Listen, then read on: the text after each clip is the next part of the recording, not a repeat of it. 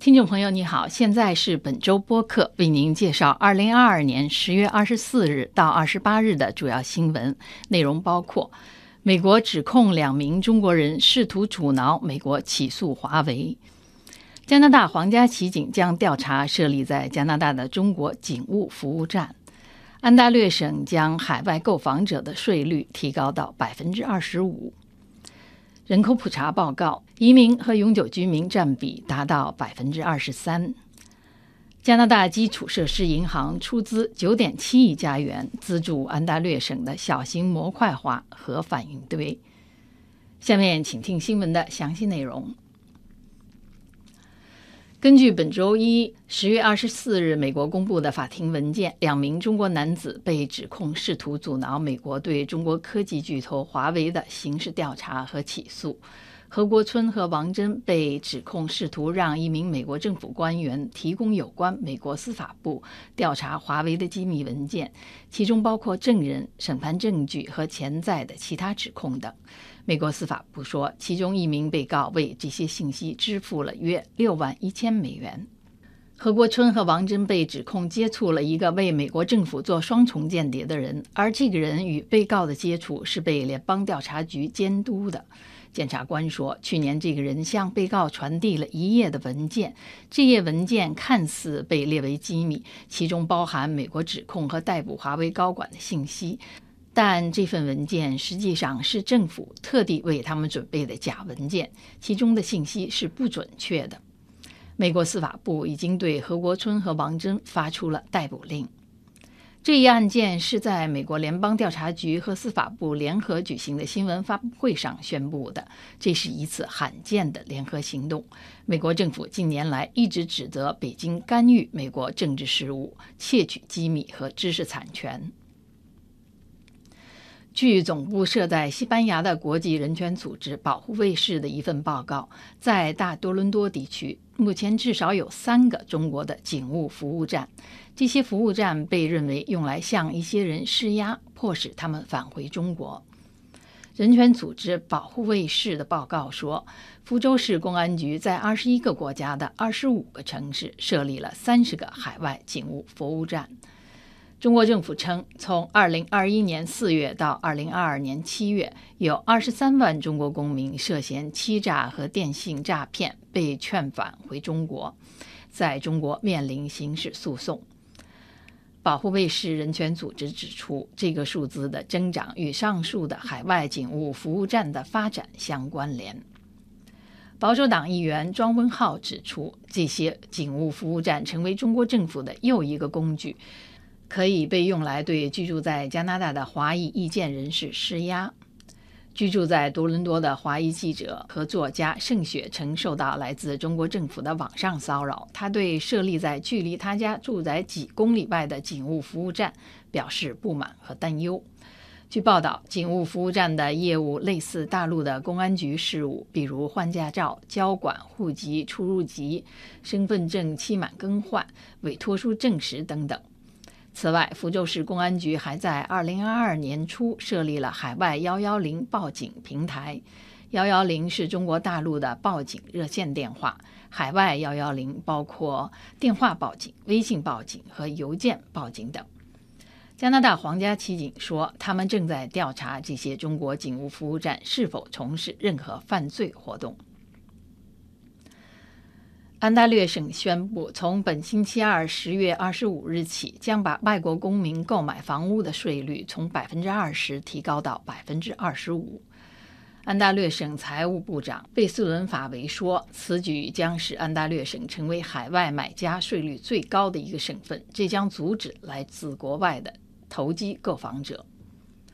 安大略省进步保守党政府此前已经在三月份将海外买家税从百分之十五提高到百分之二十，并将区域从原来的大金马蹄地区扩大到全省范围。另外，在三月份公布的规定中，还取消了原来的留学生退税和工签退税，规定只有买房后四年内取得枫叶卡才可以申请退税。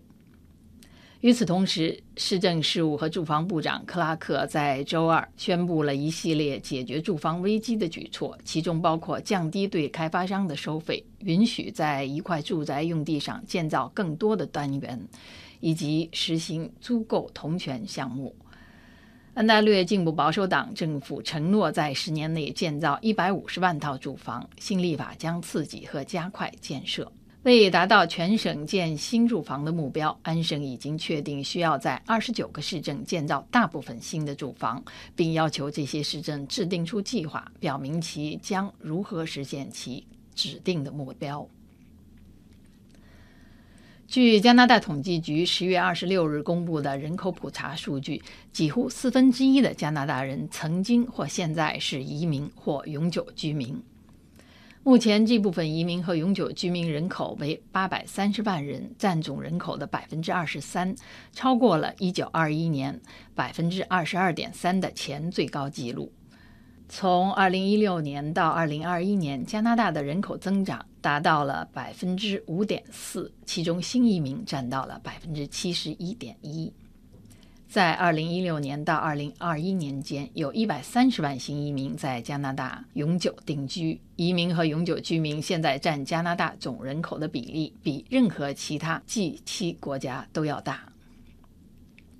加拿大统计局的报告指出，如果这一趋势持续，那么到2041年，加拿大的移民可能将占加拿大总人口的百分之二十九点一到百分之三十四。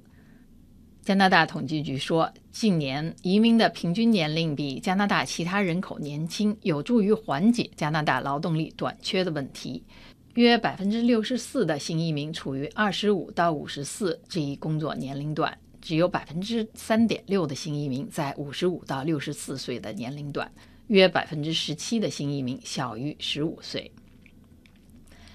从2016年到2021年，移民占了加拿大劳动力增长的五分之四。超过一半的新进移民被选中，是因为他们有能力为加拿大的经济做出贡献。他们是在经济类别下移民来加拿大的。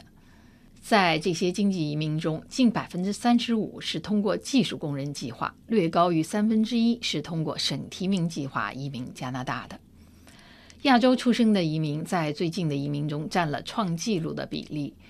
从1971年的百分之十二点一上升到了2021年的百分之六十二。与此同时，欧洲出生的新移民人数持续五十年下降，从1971年的百分之六十一点一下降到了2021年的百分之十点一。印度是亚洲新移民的主要来源国，在2016年到2021年期间，占到移民总数的百分之十八点六。加拿大统计局的报告上说，上一次如此高比例的移民来自一个国家是在1971年的人口普查中，当时新移民中有百分之二十点九来自英国。接下来最大的亚洲新移民来源国是菲律宾，占百分之十一点四。中国占百分之八点九。加拿大联邦政府所属的加拿大基础设施银行和安大略省电力公司达成协议，将投资九点七亿加元新建加拿大的第一个小型模块化核反应堆。该协议将在未来的十年内投资建造一个三百兆瓦的小型模块化反应堆。该反应堆将位于安大略省克拉林顿现有的三千五百兆瓦的达林顿核电站旁边。加拿大自然资源部长威尔金森指出，这一决定使加拿大在发展近零排放电网方面迈出了重要的一步，并将加强加拿大在核技术方面的领导地位。